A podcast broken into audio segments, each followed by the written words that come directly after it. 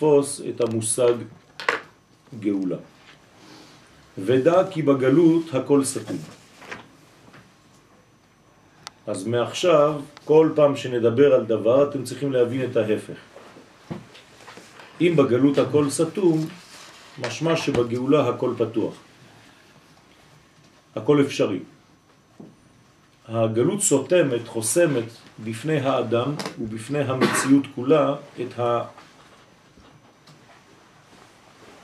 את הגילוי האלוהי שהוא לבדו אור, שהוא לבדו אופטימיות, שהוא לבדו חיים. לכן במילה סתום מסתתרת המילה מוות. זאת אומרת שהמוות הוא בעצם הסגירה של כל המערכות והיא כן תכונה שלא מאפשרת את זרימת החיים ואין סדר ודעת בעולם. חוץ מזה שהכל סתום, יש לזה סיבה. הכל סתום בגלל שאין חדירה של אור, אין הזרמה של אור, ולכן אין סדר בעולמות. אתם זוכרים שבחלל הצמצום, מי שמביא את הסדר זה האור של הקו של אדם קדמון, שחודר בתוך חלל הצמצום. וככל שהוא חודר, הוא עושה סדרים. זאת אומרת, יחד עם הכניסה שלו אל החלל, הוא גורם לסדר. אז בנקודת האמצע יש הכי הרבה סדר? זאת אומרת שהסדר בעצם מתפשט כל עוד וזה יורד. וככל שאנחנו מתרחקים מהאין סוף המקיף, אז בעצם אנחנו יותר ויותר נעלמים, לא רואים ברור. אז ההפך הוא הנכון. ככל שאנחנו מתקרבים לנקודת האמצע, הדברים נעשים הרבה יותר מבולבלים, הרבה יותר חשוכים. וההתפשטות הזאת היא התפשטות מעגלית שממלאה את כל החלל הצמצום הזה, שהוא כדורי, כן? הוא לא ספירה שטוחה. והחיבור היחידי בין עולם לעולם הוא דרך הקו.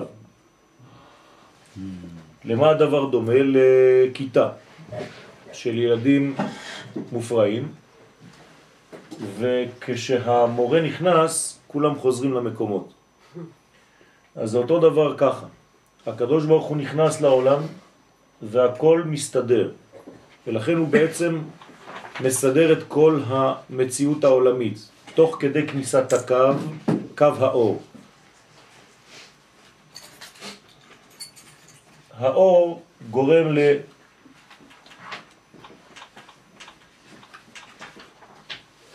סדר.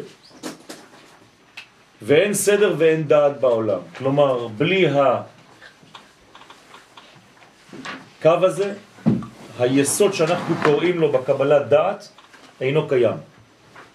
כי דעת בקבלה זה חיבור וקשר.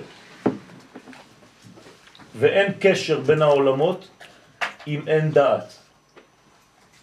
כלומר, הדעת היא בעצם הנשמה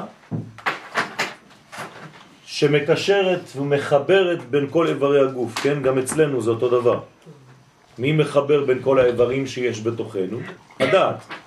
ולכן, בגלל שהיא מחברת, היא גם נותנת סדר בעולם.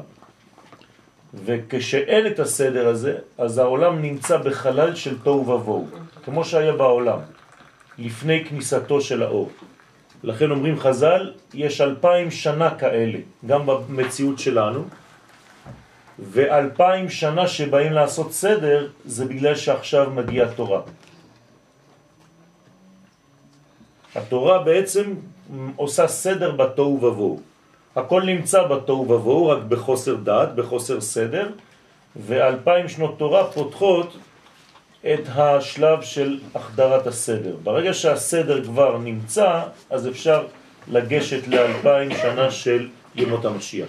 סליחה, החלל של יש בין העולם לעולם, בין אה, עולם ועולם, זה יחיד, יחידה? יש חלל? אז לא הבנתי, לא הבנתי החלל הזה, מה זה אומר? אין חלל. בינך לביני יש חלל? כן, מה יש בתוך החלל הזה? קשר? אלוהות. זה. הקו. כלומר, בין עולם לעולם, בין מציאות למציאות, יש שם הוויה תמיד. נכון? אפילו במדע המודרני, כן, בין מולקולה למולקולה, יש גשרים, ולפני שבוע יצאה הודעה של מדען בארץ ישראל, במדינת ישראל, שמצא שיש בעצם ארבעה גשרים בין מולקולה למולקולה, והקצב שלהם זה 10, 5, 6, 5, י' כו' כ'. זאת אומרת שכל מה שנמצא בינינו זה י' כו' כ'. אין משהו אחר. בתרגום לעברית זה שם הוויה. כלומר להיות. כלומר מציאות. כלומר הכל הווה מאותה הוויה. וגם מה שאתה לא רואה בין הדמויות, בין החיבורים האלה, זה בעצם אותו חלל שהוא לא חלל ריק. זה הלובן שיש בלוח הזה. הלוח הזה הוא י' כו' כ'. מה שאני כותב פה זה צמצומים. אם לא היה י' כו' כ' מתחת ובין, לא היה שום דבר. אז ההוויה הזאת גם עושה סדר, גם גורמת לחיבורים, דעת, קשר. וזה בעצם כל המציאות של האורגניזציה. ולכן אמר פרעו, עכשיו תשימו לב לאנטיתזה של המציאות הזאת, הגלותית, לא ידעתי את י' כו'. זה הביטוי שהתורה מביאה, כן, בקשר, בהקשר לפרעו. פרעו יש לו ביטוי. הביטוי הזה אומר הכל. לא ידעתי, כלומר, הוא קודם כל בלא, בלא של דעת, כלומר אין לו חיבורים בין שום דבר, במילים אחרות מצרים זה אוסף של נקודות, ולכן זה נקרא בית עבדים, כי עבד לא רואה שלמות, הוא רואה חלקיקים בלבד, לא ידעתי, ובגלל שלא ידעתי, עת זה אם. הוא לא עם י' כו' כ'. כלומר, הוא חי במציאות של אלוהים, ולא של שם י' כו' כ'. זאת אומרת, מציאות שהיא מנותקת מההוויה, היא מלובשת רק במציאות של אוסף פרטים טבעיים, כאילו תלושים ממשהו, ממקור יותר גבוה.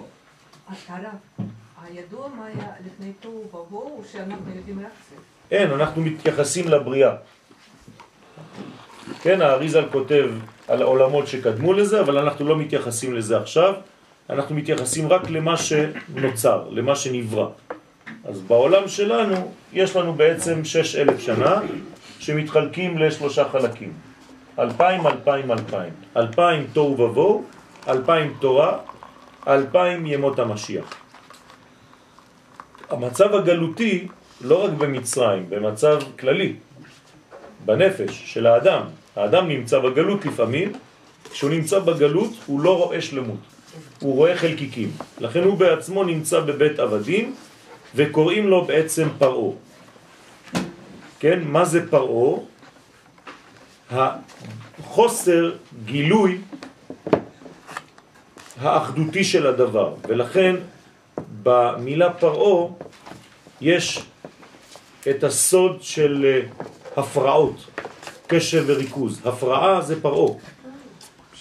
כלומר, כל ההפרעות במציאות שלנו שורשם בפרעו.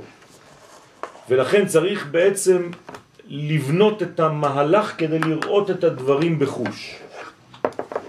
אותיות עורף, כלומר אחוריים ולא פנים.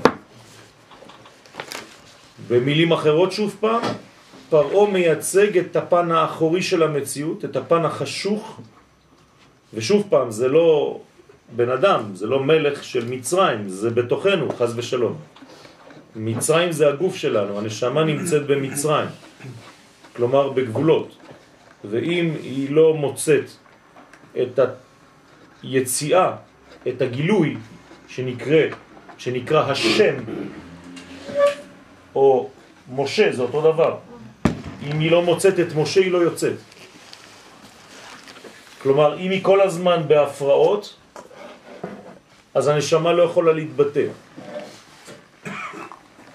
לצערנו, רוב האנשים פועלים על 20% של בניין ו-80% של חורבן, כמו שהיה במצרים. זאת אומרת, רק 20% מהנפש האנושית יוצאת מגלות לחירות, 80% נשארים בכלא. זה לא תהליך שהיה עם אנשים, זה תהליך שהיה וחוזר ונמצא. בכל שנה אתה צריך להוציא 100% ולא להסתפק ב-80% שהולכים לאיבוד בחושך. זכרו, כן, זה היה מכת חושך. כלומר חוסר או חוסר דעת, חוסר דיבור, חוסר התבטאות, חוסר ביטוי. כל זה זה בעצם הגלות. וכל זה נקרא פרעו. הוא המלך של המיצר הזה. אז עלינו לתפוס את משה ויחד איתו לצאת, להיגאל. אז משה הוא המייצג של השם. זה אותו דבר, רק שהשם זה ממעלה למטה ומשה זה ממטה למעלה. זה אור ישר וזה אור חוזר. כלומר, משה הוא אלוהים בעולם הזה. ולכן נקרא חציו אלוהים, חציו אדם. חציו איש. אז פרעו הוא האנטיתזה של זה, לא ידעתי את י' כו' ולכן יוסף מדבר איתו בינתיים בשם אלוהים. כי יוסף הצדיק הוא בעצם הזרימה הזאת. יוסף מסמל גם הוא את הקו שנכנס לעולם, כלומר את האלוהות. והוא יודע להשתלב בינתיים למצב הפרעוני. אז הוא מדבר עם פרעו בשפה שהוא מבין. כלומר, בהתחלה צריך לדבר עם ילד קטן בשפה שהוא מבין. אתה לא יכול להכניס בו אורות גדולים, כי אתה שורף אותו. לכן לא צריך להעמיס על ילד, צריך לתת לו לגדול. זה יוסף, יוסף הוא חכם, הוא מדבר בשפה המתאימה לגיל. בנפש שלנו אסור לנו להחדיר סתם אלמנטים יותר מדי, אינפורמציה יותר מדי גדולה, כשהכלים עדיין לא מוכנים. אותו דבר בגאולתנו, אנחנו לא יכולים להכניס קודש אם אין לנו מדינה. גשמית, דרכים, כבישים, בניינים, אנשים, פרנסה. לכן זה בא בשלבים. כמו שילד אתה מחנך אותו קודם כל לאכול, ואתה מחליף לו חיתולים, ואחרי זה אתה מחנך אותו לתורה, אותו דבר, יש לנו מדינה קטנה, היא בחיתולים. צריך להתנהל איתה כמו תינוק שנולד. אבל בפרעה הוא פתר לו את, ה, את החלום. יוסף. יוסף פתר את, ה, את, ה, את החלום של פרעה, זה סימן שצריך חלום כדי להיות בקשר עם אומות העולם. נכון, זאת אומרת שזה השלב הראשוני שפרעה בעצם מקשר את עצמו לעם ישראל. זאת אומרת, בהתחלה פרעה הוא פרעה. הקשר שלו, היחידי לעם ישראל, זה שהוא חולם.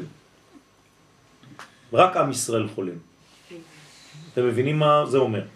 כלומר, רק החלק שנקרא ישראל במציאות כלשהי, במאה אחוז של מציאות, רק החלק שנקרא חולם, אנחנו היינו כחולמים, רק הישראל הזה. ברגע שהרע במרכאות קשור לפחות פעם אחת לחלום, זה אומר שיש גשר, אפשר לקשור אותו לעם ישראל. ואז יש לו כבר אופציה של גאולה.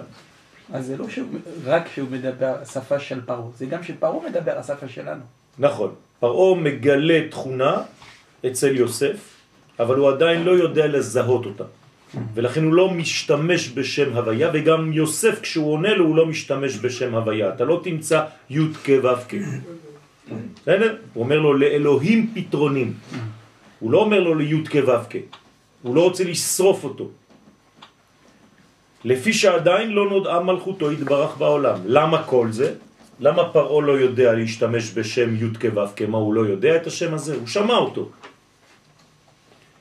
אלא שהוא לא חי אותו. זה ההבדל בין אינפורמציה לבין חינוך אמיתי. אנחנו זורקים, כן, כל מיני דברים לאנשים ואנחנו חושבים שזה לימוד. בא לראות אותי, אתמול הייתי בחתונה, תלמיד, אומר לי, ברוך השם, מצאתי חברותה ממש בקבלה. כן. אמרתי לו, נו, אומר לי, אני לא מבין כלום. אמרתי לו, אז למה אתה כל כך שמח? אז הוא אומר לי, לא, כי זה חשוב, לא? אמרתי לו, כן, נו, אז מה, מה אתה מבין בזה? מה אתה עושה עם זה? אז הוא אומר לי, אני לא יודע, למשל, אה, מה זה שים שלום שזה כניסה של יסוד, אני לא יודע מה זה אומר מהמציאות. אז אמרתי לו, אתה מבין מה ההבדל בין אה, אינפורמציה לבין קבלה עכשיו? עכשיו רק אתה מתחיל ללמוד. זאת אומרת, זה לא לימוד. אז הוא אומר לי, אז למה זה ככה? אמרתי לו, כי אתה לומד קבלה יבשה. כי אתה לומד קבלה של אינפורמציה, של תכונות של אינסטלטור. אז הוא אומר לי, אבל ככה כולם לומדים. אמרתי לו, לא נכון. אתה ספרדי? אז הוא אומר לי, כן. אמרתי לו, אז למה אתה לא לומד את הקבלה של הבבא סאלי? עליו השלום. אז הוא אומר לי, מה זה הקבלה של הבבא סאלי? אז תתפלא, אמרתי לו, זה הקבלה של הבעל שם טוב. זכותו תגן עלינו אמן. אז הוא אמר לי, וואלה, לא ידעתי. אז למה לא אומרים לנו? "אה, בטח לא יגידו לכם. יש גם בזה, כן? אתה, הכל סכמטי, הכל מתמטי.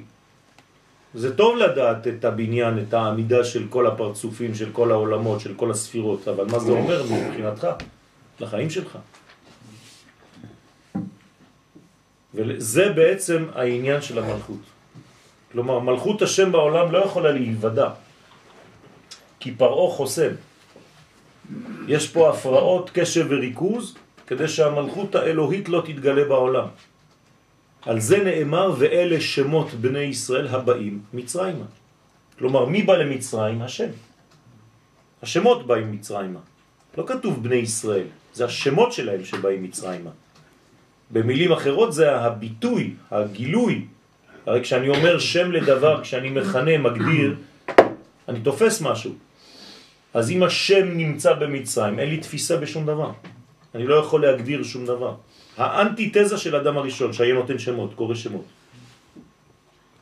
אפשר לומר שבעצם כניסה למצרים זה חוסר נתינת שמות, חוסר יכולת להגדיר דברים, חוסר יכולת לבטא בפה את מה שאתה מרגיש. כן, אתמול בדרך לחתונה התקשרה אליי בחורה, ואני מחכה שהיא תשאל שאלה. ובמשך אה, כל הדרך עד לחתונה היא לא הצליחה לפתוח את הפה כדי לשאול את השאלה. ואני לא מתערב, אני נותן לה לדבר. והיא כאילו באיזה בוץ, אה, אה, רציתי, כן, כי אי אפשר, אז, איך, ככה. מחלה. מחלה של יכולת, של חוסר יכולת, לגלות, לבטא בכלל מה אתה מרגיש. היא אפילו לא יודעת לשים מילים, כן, אחת ליד השנייה, כדי לעשות משפט אחד. וזה בדיוק מה שאנשים לא יכולים לעשות בחיים שלהם, גם אם הם לא מדברים. לא בכדי המילה אילם בעברית זה אלימות. כלומר, מי שאילם בפה זה מתבטא במילים אחרות, במילים של אה, ידיים, של אלימות. אילמות ואלימות זה הולך יחד. ולכן כל תרפיה מתחילה בפה. ביכולת שלך להגדיר את מה שכואב לך. אם אתה לא מצליח לשים מילים על מצב, יש לך בעיה. אם אתה לא מצליח להגדיר שיעור, יש לך בעיה. אם כדי לבטא רעיון לוקח לך שעתיים, זה תרפיה. כל המרבה לספר מתרפא.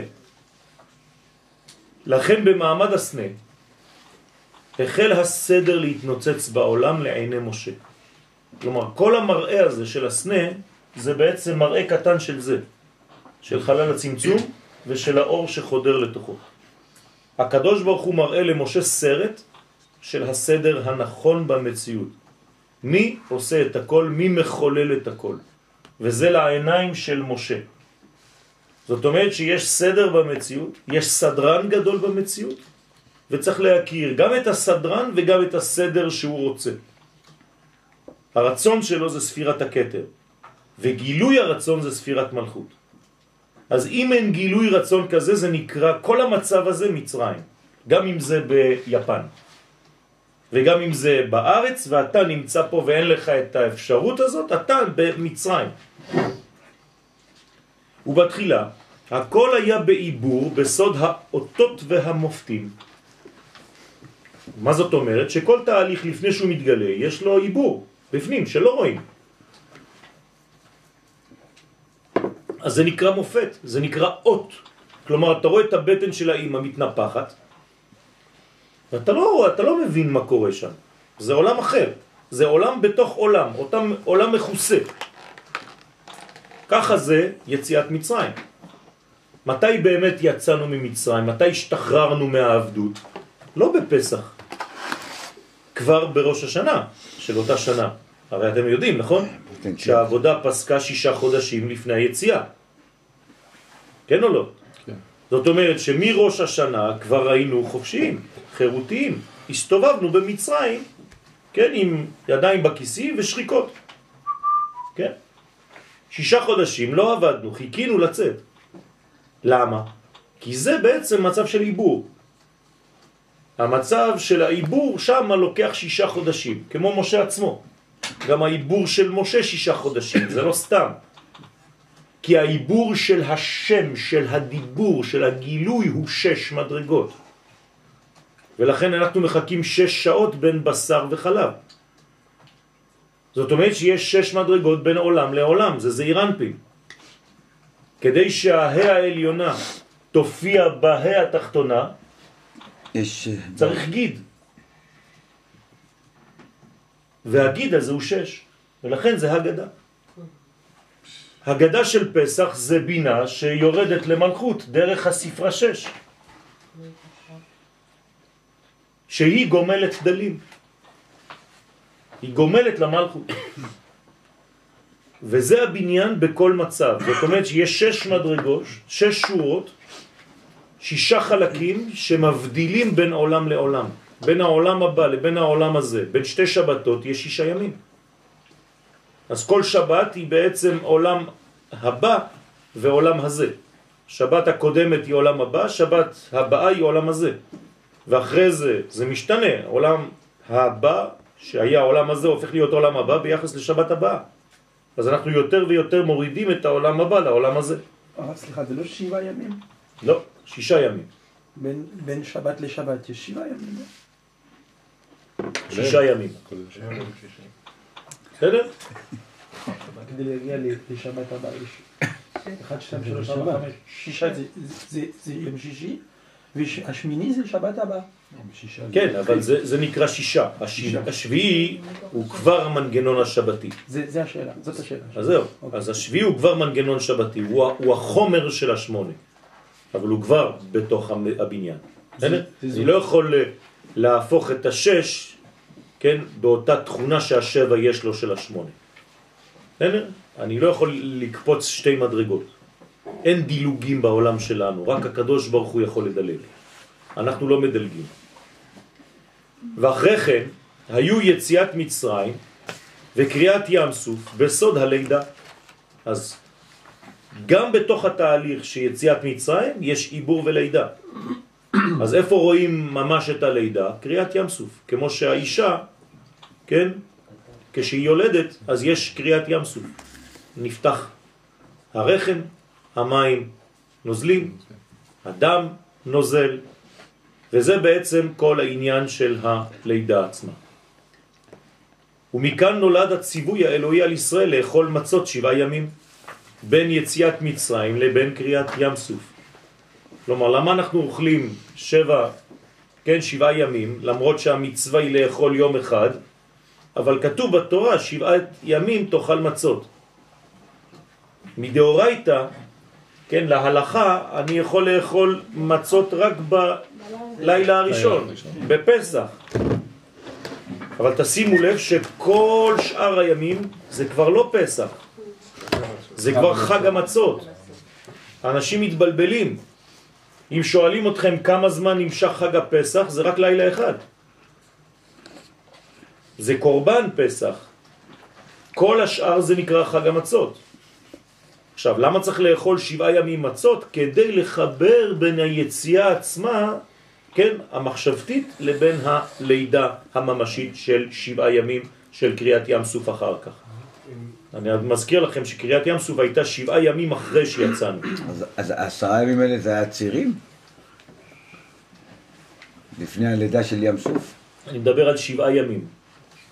בסדר? אה, שבעה ימים. מיציאת מצרים עד קריאת ים סוף שבעה ימים.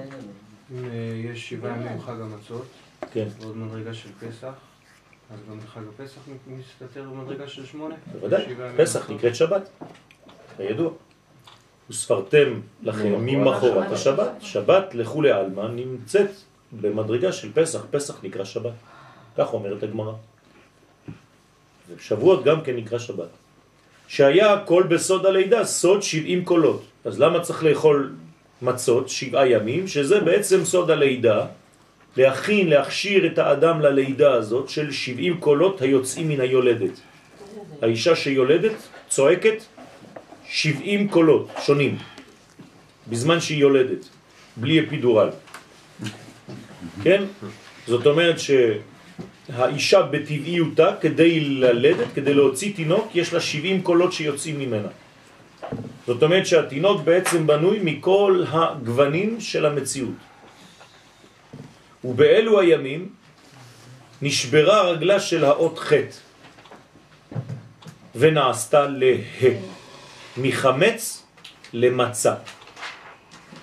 זאת אומרת שיש כוח בקדושה לשבור את המנגנון החטי בצד השמאלי שבו ולעשות אוויר.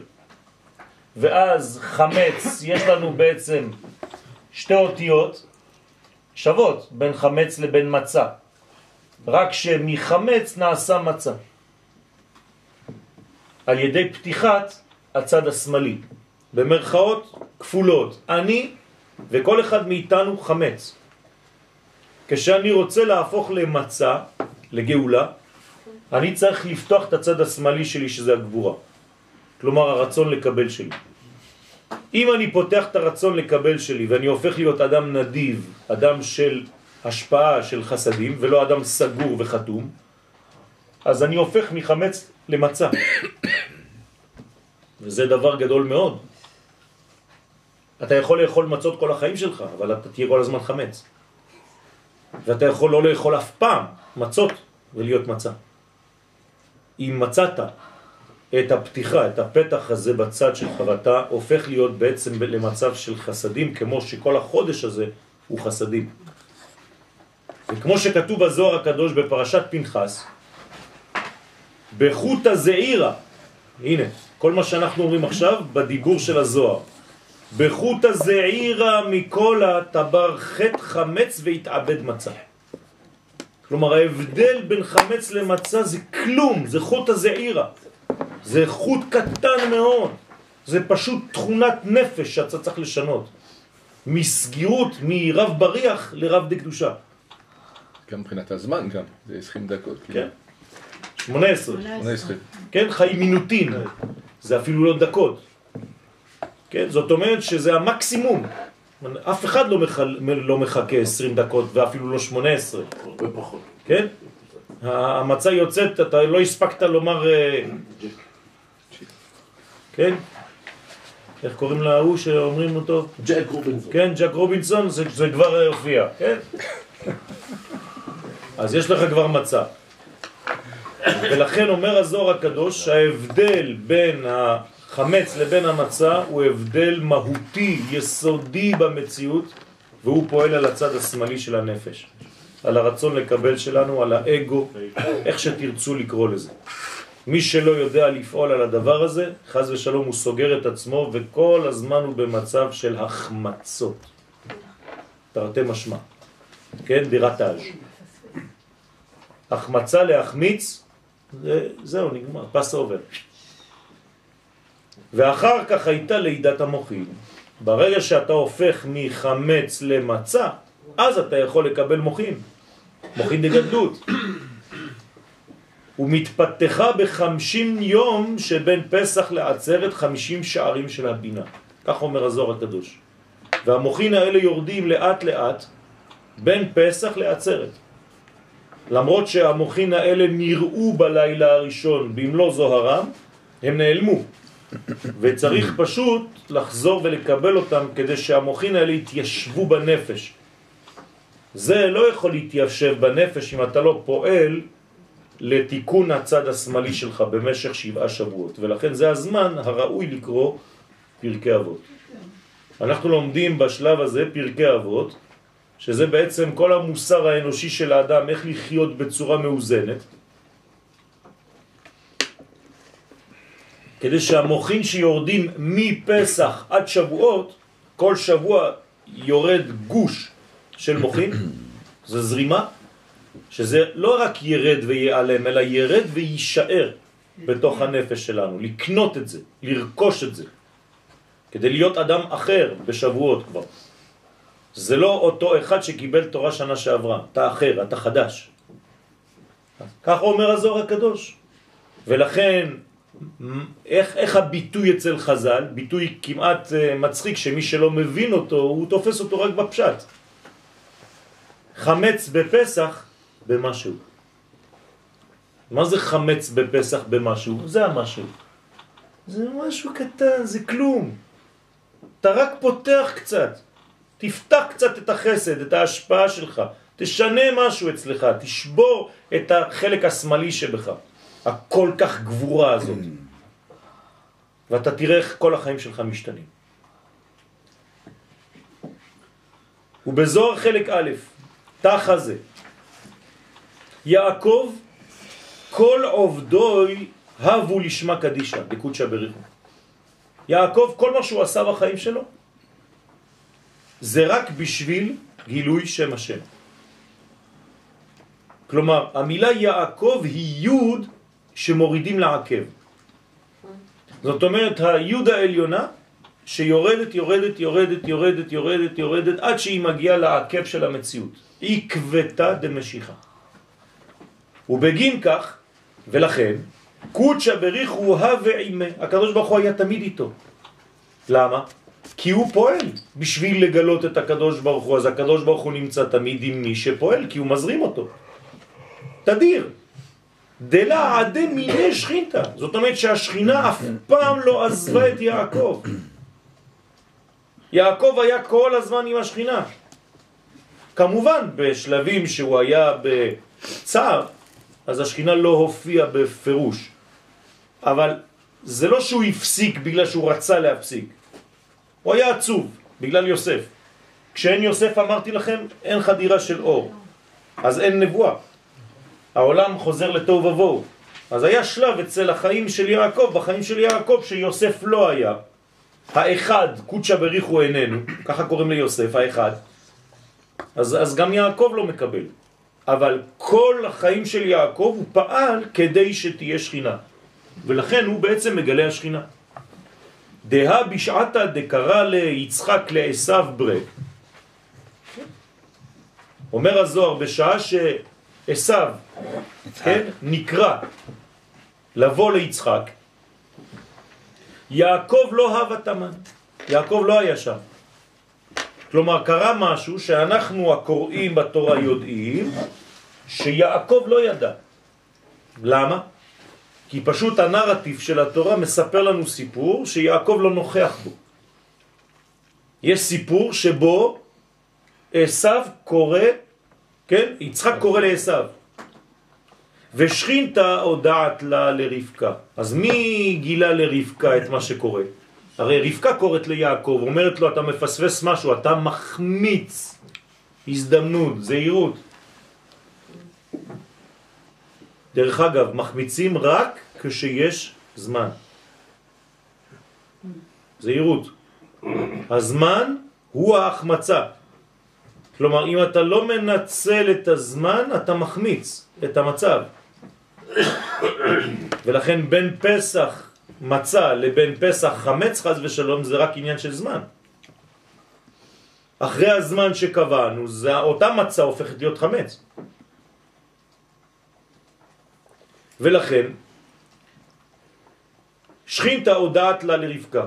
בגלל שיעקב כל החיים שלו פעל לגילוי השכינה, אז השכינה מגלה לו מה קורה, גם אם הוא לא נמצא שם. כלומר הוא מתקשר. יעקב מקבל מסר שעכשיו ברגע הזה יצחק אבא שלו קרא לאח.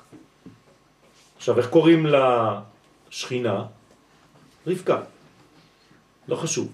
אז פה בסיפור זה אימא שלו.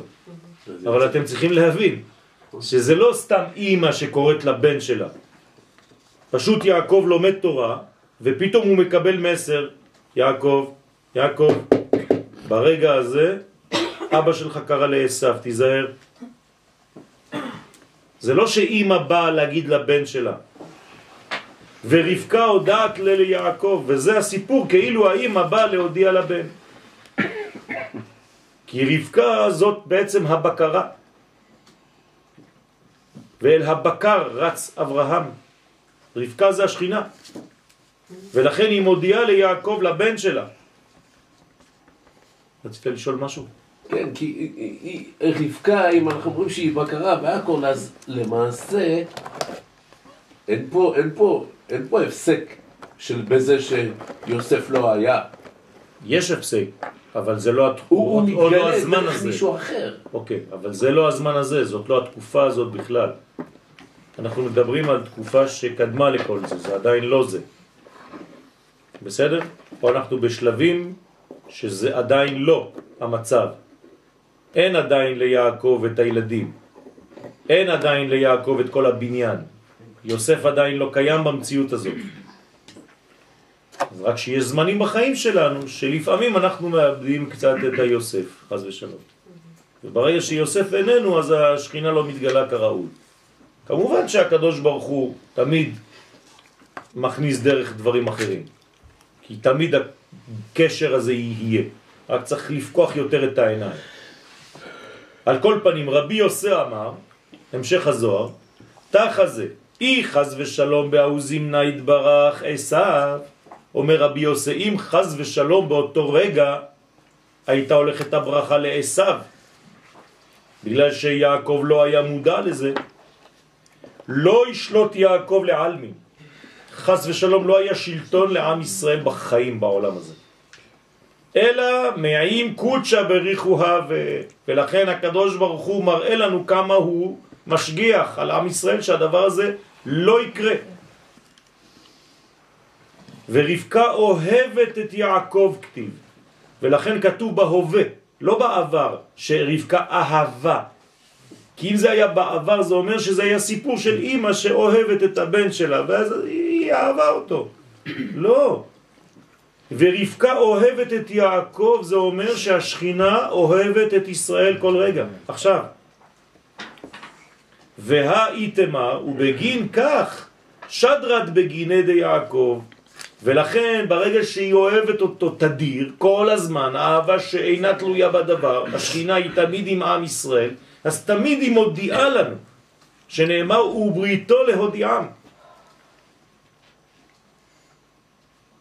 אנחנו מצווים בפסח והיגדת לבנך, נכון? הקדוש ברוך הוא, אנחנו הבנים שלו? אז הוא מקיים את המצווה הזאת? כן. מגיד דבריו ליעקב. הנה, והגדת לבנך. אתם מבינים? כלומר, הקדוש ברוך הוא כל הזמן עושה את המגיד. מה שאתם אומרים מגיד, נכון? יש מגיד בהגדה? כן או לא? קדש, שורחץ, קרפס, יחץ, מגיד. נכון? מגיד. מי עושה את המגיד? הקדוש ברוך הוא מגיד דבריו ליעקב, חוקיו ומשפטיו לישראל. לא עשה חן לכל גוי. כלומר, דרך מי עובר ההא הראשונה להא האחרונה? עם ישראל.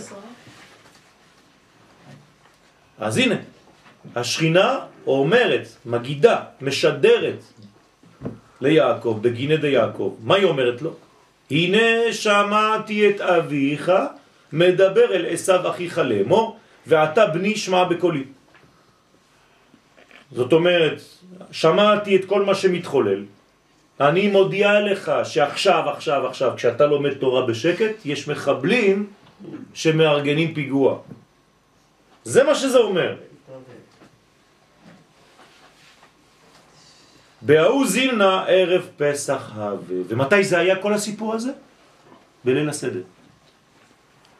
לא היה עדיין פסח, לא היו בני ישראל שיצאו ממצרים, אבל זה היה בליל הסדר, כל הסיפור הזה. בזמן. כלומר, מתי הקדוש ברוך הוא עושה את המגיד? בליל הסדר. אני אתרגם לכם את זה במילים פשוטות. אם אנחנו פתוחים בליל הסדר, אנחנו אמורים לשמוע נבואה. מה הקדוש ברוך הוא מעביר דרכנו באותו לילה? הוא אומר לנו, באותו לילה, תראה, קורה משהו בעולם. כמו שהקדוש ברוך הוא אומר ליעקב בלילה הזה. זה לא סיפור חד פעמי.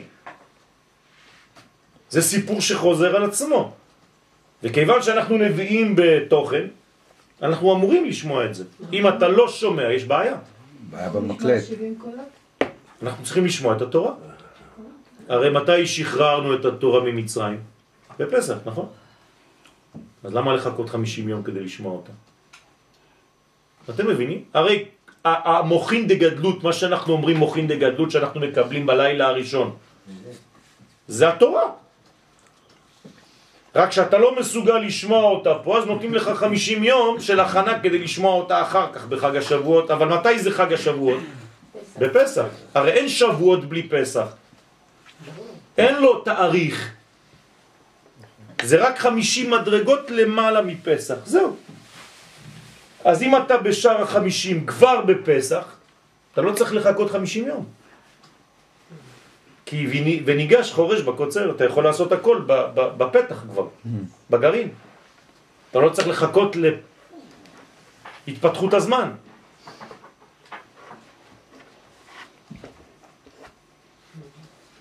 ובזוהר חלק א' בהשמטות, ובחודש הראשון באי הוא ארבעה על עשר.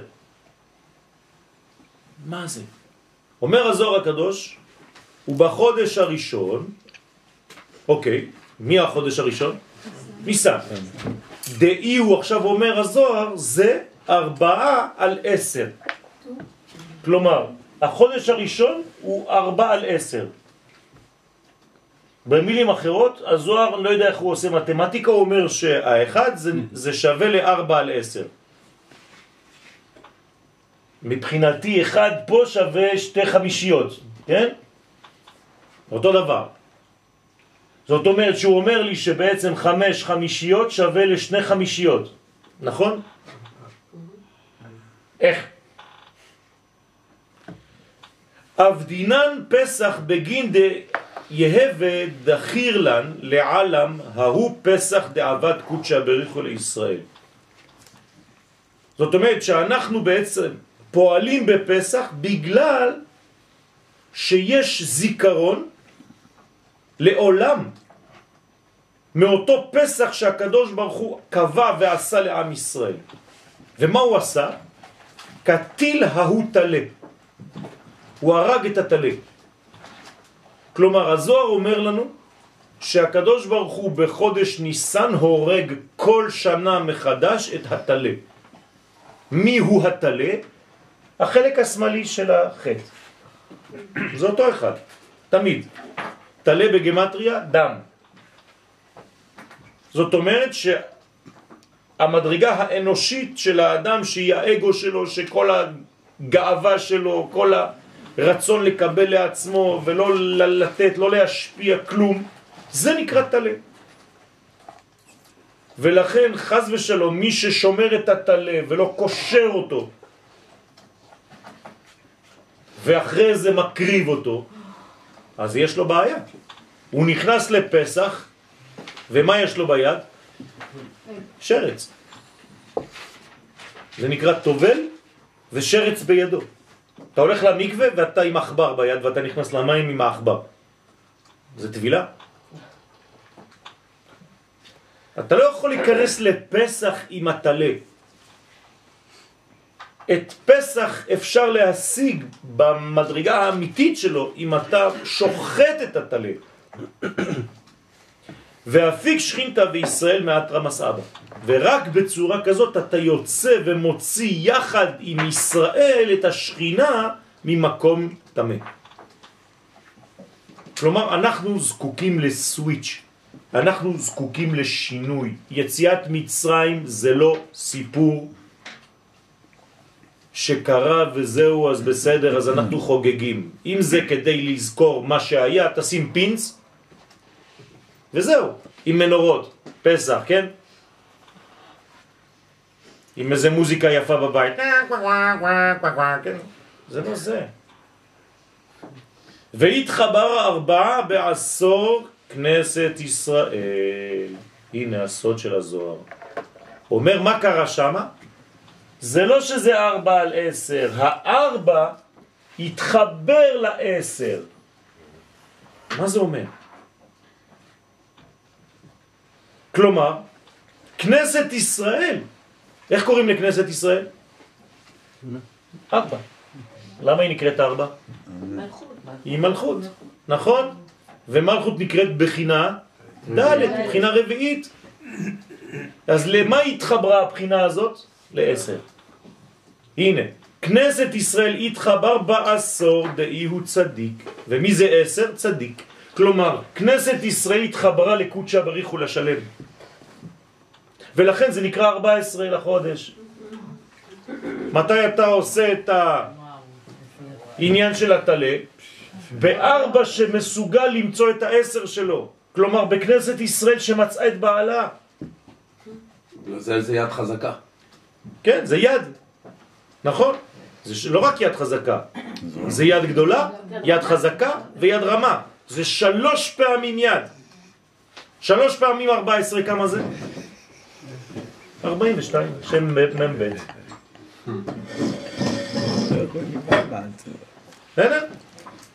זאת אומרת, רק שם מ"ב, אתם זוכרים? רק בשם מ"ב אנחנו יכולים לעלות ממדרגה למדרגה? אז הנה, צריך שלוש פעמים יד.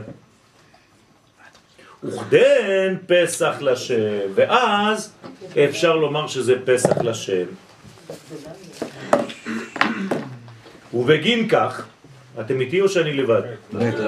ובגין כך, מן דאי הוא טהור, מי שנמצא בטהרה, והסתלק מיני ההוא אורלה, וסילק מעצמו את האורלה, את הרעל, את פרעו. אז מה זה פריאה? מה? פריאה. זה זה. זה זה. זה ל- ל- ל- לגלות את הקדושה של עם ישראל, את עטרת היסוד. אז מי שלא עושה את זה, חז ושלום, יש לו בעיה. אז לכן אומר הזוהר, מן דאי הוא טהור והסתלק מיני ההוא אורלה.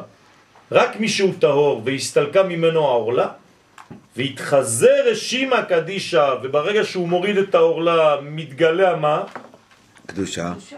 הרשימו של הקדושה, הרושם של הקדושה, כלומר כנסת ישראל, זה נקרא עטרת היסוד, שזה היוד של הצדיק, זה העשר, נכון? מתי מתגלה היוד בברית מילה?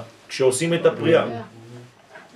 אז בעצם מה עשינו? אז זה נקרא קדישא דצדיק דיו יוד ב, זה היוד שבו. ולא קריב פסח לשם, כנסת ישראל, לצדיק, דהו חזה לקרבה למקדשה, ולא ערל וטמא. רק בן אדם כזה יכול לעשות קורבן פסח. ולכן כתוב, וכל ערל לא יאכל בו. זה לא ציווי שבגלל שהוא ערל הוא לא יכול לאכול, זה נכון, זה בפשט, אבל בסוד מה זה אומר? שאם אתה נכנס לפסח ואתה עם אורלה, חבל על הזמן. דאי לה קריב, כי אם אתה לא עושה את הדבר הזה, ואתה לא מקריב את עצמך, לא משנה את עצמך, אית בכרת, אתה חייב כרת חז ושלום. ומה זה כרת? מאיפה מורידים אותו? מעם ישראל. זה הדבר הכי חמור שיכול להיות. זה החטא הכי מפחיד. שחז ושלום מנתקים מישהו מהאומה. אין יותר חמור מזה, זה כמו לקטוף עלה מהעץ, כי העלה עכשיו מת. מי שמתנתק מכנסת ישראל הוא מת. מה, זה כבר לא סגולה? מה? נכון, הוא יוצא מהסגולה כאילו. זה קשה. נכון. זה יכול להיות? אין, אין דבר יותר קשה מזה. בבית שני, אנחנו לא מבינים מה זה בכלל היום, שם ישמו.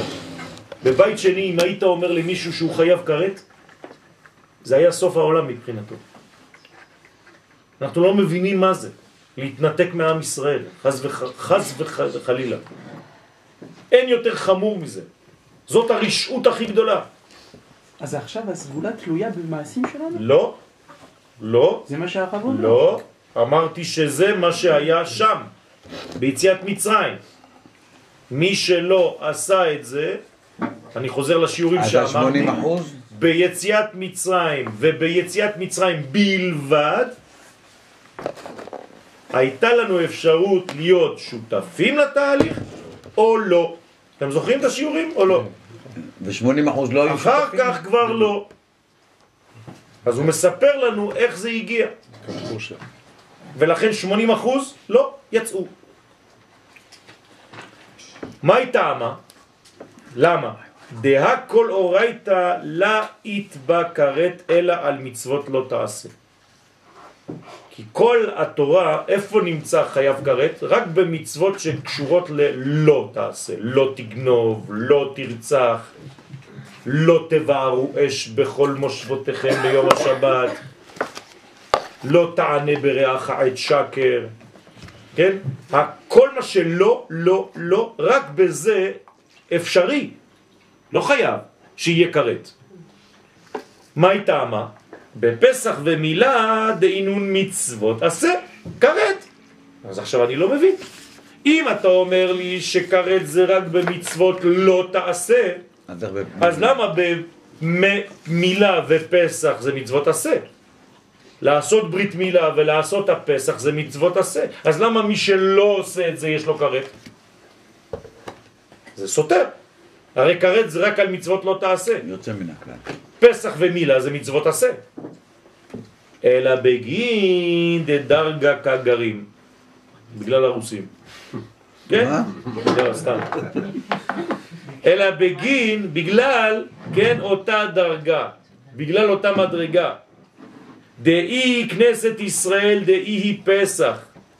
ויקרא מצוות לא תעשה, מצוות לא תעשה. בעיה להתחברה בעשה להתקללה במידת לילה ביום. זאת אומרת שכנסת ישראל נקראת בגדול לא תעשה. וכשהיא מתחברת ליום העשירי, לקודשא בריחו לצדיק, אז זה כאילו מחברים את הלילה עם היום והכל הופך למצווה אחת אחת גדולה. זאת אומרת במרכאות, אם אתה מתנתק את כנסת ישראל מהקדוש ברוך הוא, אתה בעצם ניתקת את הלא תעשה לעשה הזה ולכן אין לך פסח בכלל. ומן יהודה צדיק דאי הוא מילה. אז מי זה הצדיק עכשיו? זה המילה. כלומר, אתה חייב לחבר את כנסת ישראל למילה, ואתה חייב לחבר את כנסת ישראל לפסח. והתקליל במצוות לא תעשה מידת יום בלילה. ואז אתה מחבר לילה ויום. ואי לא, יתגזר ברנש, לה יתחזה לקורבן לא. חס ושלום. ואם האדם לא עושה את זה, כן, סליחה, אם הוא לא מהול, כן, אם הוא לא מקיים את הדבר הזה, אז הוא לא יכול בעצם ל- ל- ל- להתקרב בכלל. הוא לא יכול לגלות שום דבר. הוא לא יכול, כי אין לו פתח. בסדר? הפתיחה זה מילה, והפתיחה זה קורבן פסח. כלומר, קורבן פסח ומילה, ערבבנו את הדם של שניהם? נכון? עם שני הדמים ה... הפכנו להיות חיים. ואומר לך, בדמייך חיי. בדמייך חיי. את יכולה לחיות רק אם יש לך שני דמים. כלומר, אם פתחת בחיים שלך שני ערוצים. זה נקרא חיים. ערוץ של פסח, שאתה מוכן לצאת ממצרים, כלומר שאתה אופטימי, שאתה לא אומר שזה סגור, שזה דפוק, שהכל אבוד. ודבר שני, אם יש לך מילה, שזה אותו דבר מבחינת הגוף. כלומר, אם פתחת לתינוק שלך ערוץ תקשורת. רק זה מה שיכול להציל אותך בחיים. שניהם מצטברים. אני. אתרגם את זה למילים הכי פשוטות, לבן אדם שאף פעם לא למד שום דבר, רק אם אתה פתוח לשינויים בחיים שלך ואתה אופטימי, אתה יכול להינצל מכל מצב. זה ההי של ה... זה החטא שהופכת להה. תמיד אותו דבר. עכשיו, איפה הייתה ההא הזאת? במשקוף, בין שתי המזוזות. זה מה שציירנו עם הדם. נכון? לקחנו דם של מילה ודם של פסח, ומה עשינו?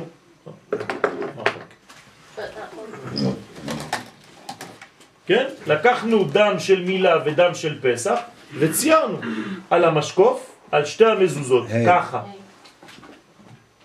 ועל המשקוף. זה מה שציירנו עם הדם. למה הפסח והטלה בעצם מבטא את הלא תעשה? אז למה הפסח מבטא את הלא תעשה? בגלל שבפסח יש לנו גם כן פסח, ויש לנו גם לא יראה לך שאור ולא יראה לך חמץ. זאת אומרת שהפסח הוא משלב גם את החיובי אתה לא. וגם את השלילי. במילים אחרות, אם אתה לא מחבר את הלא תעשה הזה, את הלא יראה לך חמץ, אתה לא יכול להיכנס לגילוי. במילים עוד יותר פשוטות, אם אתה לא עושה ביור חמץ וביטול חמץ ובדיקת חמץ לפני פסח, אתה לא יכול להיכנס לפסח. אותו דבר גם עם אה, ברית. נכון, לא תעשה לה. נכון. הרי בברית, מה קודם למה? ההסרה של העורלה או הפריאה? עשרה. אם אתה לא מוריד, כן? זה כאילו לא יישאר בך, לא ייראה בך. בשבת. בשבת מה? שבת. יש את השמור, וגם את הזכור. לא, לא ל... נכון, לא תבערו אש בכל מושבותיכם, אותו דבר. זה השורש בעצם. זאת אומרת שיש בעניין כאן שאתה צריך להבין שבלי הלא אתה לא יכול להגיד לה כן. הרי זה קשור להתחלת השיעור שלנו. בלי הלילה אתה לא יכול לחבר את היום. ולמה למה בגאולה כתוב לילה כיום יאיר? כי אתה עכשיו מבין שהגאולה באה עם חלקים של לילה. אין מה לעשות. כן? כשחז ושלום לא עליכם ולא עלינו, כן, הלכתי לנחם את, את, את הרב שלי, כן, מורי ורבי, כשהנכד שלו נרצח בישיבת מרכז הרב, כן, אחד מהשמונה ילדים, הנכד של מורי ורבי, אז הוא אמר לי, זה תהליך הגאולה. איך אפשר לדבר? איזה, איזה, איזה עוצמה. הוא אומר לי, זה תהליך הגאולה. לילה ויום, כן, חושך ואור משמשים בערבוביה.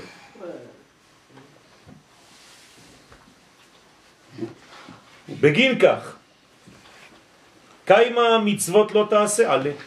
ולכן יש מצוות לא תעשה גם כן, מקיימים על זה. ודי נטלה בכרת, והדין שלה זה בכרת.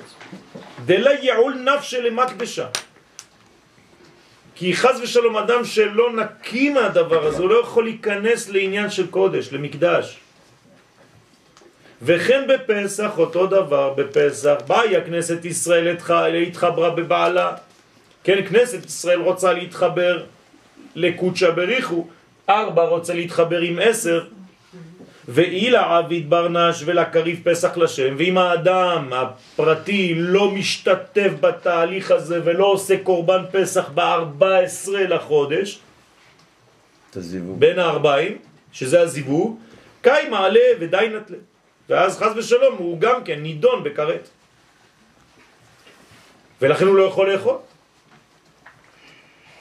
אתם יודעים שאפילו אם הוא לא נמנע בין החברים, הוא לא יכול לאכול איתם בקורבן. קורבן פסח, אם אתם לא רשמתם את השם שלכם, אתם לא יכולים לאכול. אתה לא יכול לבוא קורבן פסח ולהגיד לאנשים, "אה, סליחה, יש מקום פה? לא, לא... אתה לא נרשמת. מה, מה, מה זה הדבר הזה? יפה. כל דכפין יתה ויפסח. ויכול ויפסח גם. אז איך? אלא אם נמנית, זאת אומרת אם אתה ביטאת את הרעיון שלך להיות חלק מעם ישראל, מהחבורה הזאת. ההתקללות. תראו איזה, איזה עוצמה. אם אתה לא אומר בפירוש שאני חלק מהעם הזה, כן, יש בעיה. וזה העשר של המניין. וזה העשר, של המניין. של המניין. של כל הבניין של הקדושה. עשר זה קדושה. זה גם כל הרי לא יאכל בו, של ה... נכון. אם הוא לא מוכיח את זה, נכון, שהיוד. בדיוק. אם הוא לא פותח, אם הוא לא צייר, הוא לא יוצא. אם הוא לא עשה פתח בגוף שלו, הוא לא יוצא ממצרים. זה מסתדר גם רע עם ה... כש... איך? כשמשה רבנו ראה יהודי מצרי הוא מכה לא יהודי, הוא לא עברי. אה, עברי. כן. מה זה אומר? שהעבד אין לו, אין לו, הוא לבד. אין לו גם מישהו שיהיה איתו. והתרופה היא הקורבן פסח. זה מצרים. כל אחד לבד. בדיוק. זה גלות. ואז משה, כשהוא בא, הוא, הוא, מה זה משה? זה החיבור, כמו שאמרת לנו בהתחלה, זה והקורבן. פסח ביחד. זה מנטליות, זה קשה, אני, אני אומר דברים מאוד מאוד קשים, אבל חס ושלום, חס ושלום, חס ושלום, אני לא שופט חס ושלום, אבל זה, זה מציאות. בשואה. יכול להיות רכבת עם עשר, עשרים אלף יהודים ושלושה גרמנים.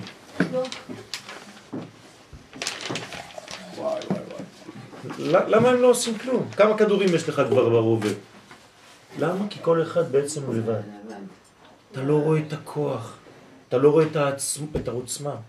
כשאתה בנפש שלך לבד, גם אם יש מיליון, אתה לבד.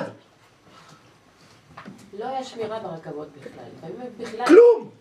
כלום. זה מפחיד. זה ממש אני, אני, אני יודע שאני אומר דברים קשים. בעצם מה שאתה אומר כרגע, ש- ש- שאותו רגע, שהשואה, לא.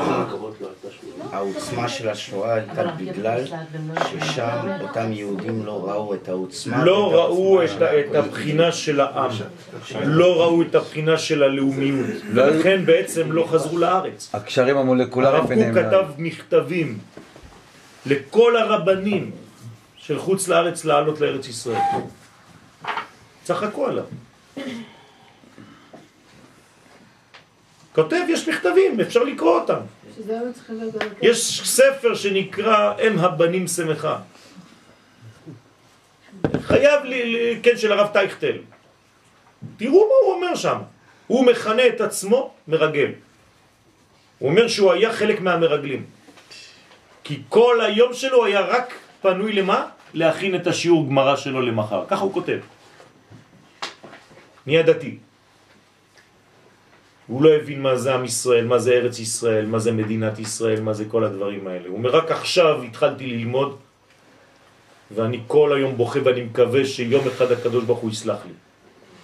כי בגללי הרבה הרבה מתו, כל התלמידים, חס ושלום, ככה הוא אומר על עצמו. אבל הרב, אה, הרשע, הוא בתוך ארבעה ילדים נכון, בסדר. נכון. אז איך זה, זה לא ש- אותו רשע ש- המקורי, זה לא אותו רשע המקורי. זה אם הוא היה שם לא היה נגאל, אבל הוא לא שם, הוא פה. חוץ מזה יש את שימו לב, זה הכל מדויק, אין כלום, אי אפשר לצאת, הכל תפור.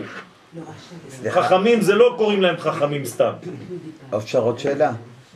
תמיד אפשר. ל- לגבי אה, יציאת מצרים, אבל אה, יצאו שם חלקים שהם לא ישראל, כאילו כן. ללא כן. פריאה וללא עורלה וללא נכון. זה. מה השאלה? השתתפו. זאת אומרת שקיבלו עליהם באותו רגע, איך יכול להיות שהם יצאו ממצרים בלי ה... אני עונה לך. קיבלו עליהם באותו רגע עול מלכות שמיים. זאת אומרת שהם לא עוברים גיור כמו שעוברים היום, הם נמנו. כן? אם היו צריכים לא לעבור גיור? כמו היום, אף אחד לא היה יוצא. הם לא יכולים לאכול בפסח. לא אוכלים בפסח. יצאו ממצרים. זהו. ולה הפיקת יתה, מתחות ידה דפרו. ואז חז ושלום, אי אפשר להוציא אותם, אנשים כאלה תקועים, אי אפשר להוציא אותם מהיד של פרו, מתחת ידו של פרו, חז ושלום. כי הם בהפרעה כל רגע. אדם שנמצא בהפרעה, הוא לא יכול להתרכז בשני דברים באותו זמן, נכון? זה בדיוק העניין. במה אתה מרוכז? רק בדבר אחד. בפרט. זה המצב. עכשיו, מה המצב המבטא ממש את הדבר הזה? חושך.